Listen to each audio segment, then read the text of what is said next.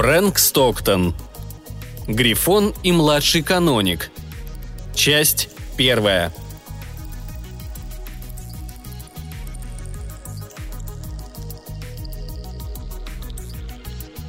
В одной далекой стране, в тихом городке, в старой-старой церкви над огромными дверями была статуя большого грифона, изваянная из камня. Древний скульптор выполнил свою работу очень тщательно, но созданная им фигура не радовала глаз. Голова у Грифона была громадная, широченной разинутой пастью и свирепо оскаленными зубами. Большие крылья с острыми крюками и зубцами расправлены за спиной. Две мускулистые передние лапы с выпущенными когтями выставлены вперед. Задних лап у него не было. Торс переходил в длинный мощный хвост, свернутый кольцами. На нем Грифон сидел, и торчащий кончик хвоста, увенчанный зазубренным шипом, достигал основания крыльев. Очевидно, скульптору, а может быть заказчикам, скульптура нравилась, ибо ее маленькие копии, тоже из камня, украшали боковые стены в нескольких местах на небольшой высоте, так что люди могли легко их рассмотреть и призадуматься над необычайным сложением этих существ – на стенах церкви с наружной стороны было множество других скульптур. И святые, и мученики, и гротескные человечьи головы, и звери, и птицы, и прочие существа, которых мы перечислить не можем, ибо никто доподлинно не знает, кто они такие. Но не было более примечательных и интересных скульптур, чем огромный грифон над дверями и маленькие грифончики на боковых стенах. Очень-очень далеко от этого городка – Посреди мрачной пустоши, почти неведомой людям, обитал тот самый Грифон, чье изваяние возвышалось над входом церкви. Вероятно, древний скульптор однажды случайно увидел диковинное существо, а после изваял из камня по памяти. Грифон ничего об этом не знал, пока спустя несколько сотен лет не услышал то ли от птицы, то ли от какого-то дикого животного, то ли еще каким-то способом, теперь это уже невозможно выяснить, что в старой церкви далекого городка есть его подобие – надо сказать, что этот Грифон не имел никакого понятия о собственной внешности. Зеркала ему никогда не попадались, а реки в местах, где он жил, были такими бурными и яростными, что невозможно было отыскать тихую заводь, которая отражала бы хоть кого-нибудь, кто в нее глядел. Судя по всему, Грифон был последним в своем роду и никогда не видывал других Грифонов. Потому-то, прослышав о своем каменном изображении, он решил добраться до старинной церкви и узреть своими глазами, что же он за существо – он покинул свою дикую мрачную пустошь и летел без передышки, пока не прибыл в края, где живут люди. Его появление в небе вызвало ужас. Но Грифон нигде не приземлялся, а летел размеренно и ровно, пока не добрался до предместий городка, где над дверями церкви находилось его изваяние. Здесь-то под вечер он опустился на зеленом лугу у ручья и прилег на траву отдохнуть.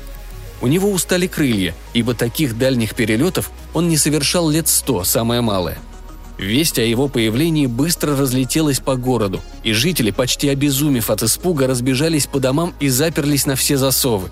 Грифон громко закричал, призывая к себе кого-нибудь. Но чем дольше он звал, тем сильнее люди боялись показаться. Наконец, он заметил двух батраков, которые торопились домой по полям, и грозным голосом велел им. «Стойте!» Батраки не решились ослушаться и дрожа замерли на месте.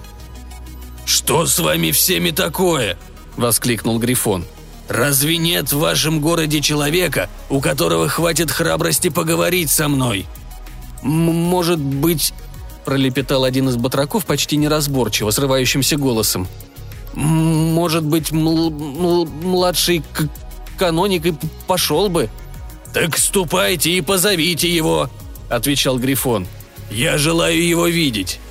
Младший каноник, занимавший одну из низших должностей в церкви, только что закончил дневную службу и выходил из боковых дверей в сопровождении трех старушек, всей паствы, которая присутствовала на службе в будний день. Младший каноник был молод, сердечен и всей душой стремился делать добро горожанам. В свободное от своих церковных обязанностей время, где он всякий будний день служил обедню, он посещал больных и бедняков, помогал советам и делам людям, попавшим в беду, а также преподавал в школе для непослушных детей, с которыми никто другой не желал иметь никакого дела. Всякий раз, когда горожанам хотелось взвалить на кого-то какую-нибудь трудную работу, они непременно шли к младшему канонику. Вот почему Батрак вспомнил о молодом священнике, узнав, что Грифон зовет кого-нибудь к себе для разговора. Младший каноник еще ничего не слышал о страшном событии, которое переполошило весь город – Все, кроме него и трех старушек, были уже в курсе происходящего. Поэтому, когда его известили обо всем и сообщили, что Грифон зовет его к себе, он чрезвычайно изумился и испугался. «Меня?» – воскликнул служитель церкви. «Он же никогда обо мне не слышал! Зачем я мог ему понадобиться?» «Ой, идите же, идите скорей!» – закричали два батрака. «Он и так страшно рассердился, что его заставляют ждать. Никому не ведомо, что стрясется, если вы к нему не поспешите!» Бедный младший каноник скорее дал бы руку на отсечение, чем пошел навстречу с рассерженным Грифоном, но счел это своей обязанностью. Негоже, если жителей города настигнет беда от того, что у младшего каноника не хватило духу повиноваться зову Грифона. Бледный и испуганный он отправился на луг. «Что ж», – произнес Грифон, когда молодой человек приблизился. «Я рад видеть, что нашелся храбрец, который смог ко мне прийти. Младший каноник совершенно не чувствовал себя храбрецом, но учтиво поклонился. «Тот ли это город?» – спросил Грифон. «Где над дверями церкви есть фигура, похожая на меня?» Младший каноник оглядел ужасное чудище перед собой и увидел, что оно, несомненно, во всем походит на каменную фигуру у церкви. «Да», — сказал он, — «вы совершенно правы». «Раз так», — проговорил Грифон, — «Не проводишь ли ты меня к ней? Я желаю ее увидеть».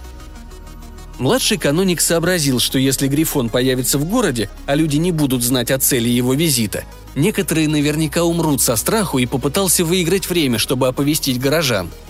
«Уже смеркается», – заговорил он, хотя и опасался, что его слова могут вывести Грифона из себя. «И скульптуры на фасаде церкви невозможно разглядеть отчетливо. Лучше подождать до утра, если вы хотите как следует рассмотреть ваш каменный портрет». «Так и быть», — ответил Грифон. «Я вижу, ты человек рассудительный.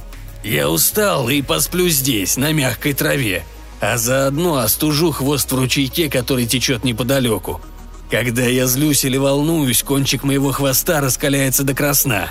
И сейчас он нагрелся довольно сильно — Можешь удалиться, но смотри, обязательно приходи завтра утром и покажи мне дорогу к церкви». Младший каноник радостно откланялся и поспешил в город. У входа в церковь он встретил толпу горожан, которым не терпелось узнать, чем закончилась встреча с Грифоном. Когда люди поняли, что зверь прилетел не для того, чтобы опустошить и разрушить город, а всего лишь посмотреть на свой каменный портрет на фасаде церкви, то не испытали ни благодарности, ни чувства облегчения. Напротив, накинулись на младшего каноника с упреками. Мол, зачем согласился привести чудовище в город? «Что ж я мог сделать?» – воскликнул молодой священник. «Если бы я отказался его привести, он прилетел бы сам и, возможно, поджег бы город своим до красна раскаленным хвостом». И все же люди остались очень недовольны и предлагали множество планов, как не пустить Грифона в город – Некоторые старики призывали молодых парней пойти на луг и убить Грифона, но молодежь встретила эту неразумную идею насмешками. Тут кто-то сказал, что хорошо бы разбить каменные изваяния, чтобы Грифону незачем было идти в город. Это предложение было встречено столь благосклонно, что многие сразу же побежали за молотками, зубилами и ломами, намереваясь сбросить каменного Грифона на землю и разбить на части. Но младший каноник всеми силами воспротивился этому замыслу – он убеждал народ, что этот поступок безмерно разозлит Грифона, ибо от зверя будет невозможно скрыть, что за ночь его портрет уничтожили. Однако люди твердо вознамерились разбить каменного Грифона, и младший каноник понял, ему остается только сторожить статую и защищать ее. Всю ночь он ходил туда и обратно вдоль церковных дверей и отгонял мужчин с лестницами, которые пытались взобраться наверх к огромному каменному Грифону – Прошел не один час, прежде чем горожане вынуждены были прекратить свои попытки и разошлись по домам спать. Младший каноник пробыл на дежурстве до восхода, а затем поспешил на луг, где оставил Грифона. Чудище только что проснулось. Увидев священника, оно поднялось, встряхнулось и сказала, что готово идти в город. И младший каноник пошел назад пешком, а Грифон неспешно полетел по воздуху, держась невысоко над головой проводника – на улицах не было видно ни души, и они вдвоем проследовали прямо к церкви, где младший каноник показал гостю каменного грифона на фасаде. Живой грифон улегся на маленькой площади перед церковью и очень серьезно уставился на свое изваяние. Он смотрел на него очень долго, склонял голову то в одну сторону, то в другую, зажмурил правый глаз и посмотрел левым, а потом зажмурил левый и стал смотреть правым. Затем немного сдвинулся в одну сторону и снова принялся созерцать статую, после чего переместился в другую сторону. Спустя некоторое время он сказал младшему канонику, который все это время стоял рядом, никуда не отлучаясь. «Сходство должно быть идеальное. Это широкая переносица, этот высокий лоб, эти массивные челюсти. Я чувствую, что статуя должна походить на меня. Если можно найти в ней какой-то изъян, то разве что шея. Как будто затекла немного, но это мелочь. Восхитительный портрет, просто восхитительный. Все утро и весь день до вечера Грифон сидел и смотрел на свое изображение. Младший каноник боялся отойти и оставить его одного. Он лелеял надежду, что скоро Грифон присытится и улетит к себе домой – но к вечеру бедный молодой человек совершенно выдохся. Ему было просто необходимо утолить голод и поспать. Он откровенно признался в этом Грифону и спросил, не хочет ли тот поужинать. Младший каноник задал этот вопрос, так как счел, что этого требует вежливость, но едва договорив фразу, оцепенел от ужаса. Что, если чудище потребует полдюжины младенцев или какое-то подобное соблазнительное лакомство? «О, нет», — ответил Грифон. Между равноденствиями я никогда не ем. В дни весеннего и осеннего равноденствия я устраиваю себе сытную трапезу, и ее хватает надолго. Я неукоснительно следую своим привычкам и считаю, что несвоевременные перекусы вредят здоровью. Но если ты нуждаешься в пище, иди добудь ее, а я вернусь на мягкую траву, где ночевал вчера, и снова посплю. На следующий день Грифон снова прилетел на маленькую площадь перед церковью и остался там до вечера, неотрывно созерцая каменного Грифона над дверями. Младший каноник один-два раза выходил его проведать, и Грифон, по-видимому, очень этому радовался. Но молодой священник не мог долго оставаться на площади, так как должен был выполнять свои многочисленные обязанности. Никто из горожан не входил в церковь, но домой к младшему канонику народ валом валил – все беспокоились о том, сколько еще Грифон собирается оставаться в городе. «Не знаю», — отвечал священник, «но думаю, что он вскоре присытится разглядыванием своего каменного портрета и улетит». Однако Грифон никуда не собирался. Каждый день он по утрам прилетал к церкви, но постепенно перестал оставаться там до самого вечера. Похоже, младший каноник ему очень полюбился. Грифон следовал за ним по пятам, когда тот занимался всевозможными делами сообразно своему призванию – Грифон дожидался священника у боковой двери церкви, ибо младший каноник ежедневно проводил утреннюю и вечернюю службы, не считаясь тем, что в церковь теперь никто не ходил. «Если кто-то все-таки придет», — говорил себе священник, — «он должен найти меня на посту». Когда молодой человек выходил из церкви, Грифон сопровождал его в дома бедняков и больных, а также часто заглядывал в окна школы, где младший каноник занимался со своими сложными учениками — все остальные школы в городе закрылись, но учеников младшего каноника родители спроваживали в школу. Дети были такие непослушные, что независимо от появления в городе Грифона, родители не стерпели бы их присутствие дома целый день.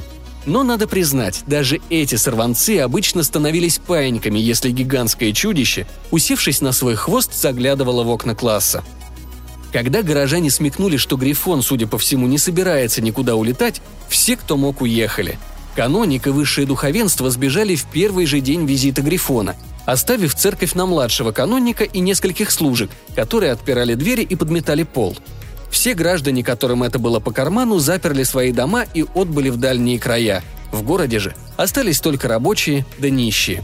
Спустя несколько дней оставшимся жителям пришлось выйти наружу и заняться своими делами, иначе они умерли бы с голоду. Они начали постепенно привыкать к присутствию Грифона – Прослышав, что между равноденствиями он ничего не ест, горожане боялись уже не так сильно, как раньше, а Грифон день ото дня все больше привязывался к младшему канонику, много времени проводил подле него и часто ночевал у домика, где в одиночестве жил молодой священник. Это странное товарищество часто обременяло младшего каноника, но с другой стороны, он не мог отрицать, что извлекает из их общения много пользы и приобретает много знаний – Грифон прожил несколько сот лет, много повидал и рассказал младшему канонику немало чудесного. «Все равно, что читать старинную книгу», — думал молодой священник. Но сколько книг пришлось бы мне осилить, прежде чем я узнал бы все, что поведал мне Грифон о земле, воздухе и воде, о минералах и металлах, о растениях, обо всех чудесах света. Лето шло и постепенно приближалась осень. Горожане снова всерьез забеспокоились.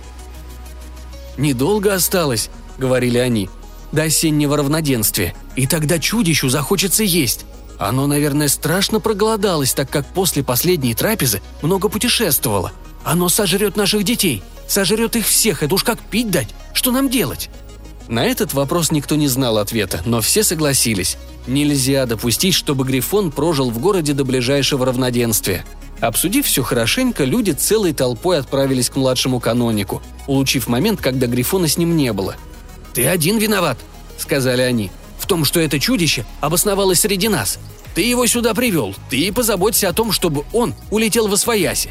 Только ради тебя он вообще здесь остается. Хотя он каждый день навещает свою статую, почти все время он проводит с тобой. Не будь здесь тебя, он бы не остался. Твой долг – уйти куда-нибудь подальше, и тогда он последует за тобой, и мы освободимся от ужасной опасности, которая нависла над всеми нами». «Уйти?» – вскричал младший каноник, глубоко уязвленный тем, что с ним разговаривают в такой манере. «И куда же я пойду? Если я отправлюсь в другой город, разве я не принесу беду туда?» Вправе ли я так поступать?» «Нет», — сказали горожане. «Тебе нельзя отправляться в другие города. В любом случае нет такого отдаленного города, который бы нас устроил. Иди на мрачную пустошь, где живет Грифон. Тогда он последует за тобой и останется там». Они не сказали, ждут ли от младшего каноника, чтобы он остался на пустоши вместе с Грифоном. А священник не стал у них ничего уточнять. Он поклонился и удалился в свой дом, чтобы подумать. Чем дольше он думал, тем яснее понимал. Его долг – уйти и тем самым освободить город от присутствия Грифона –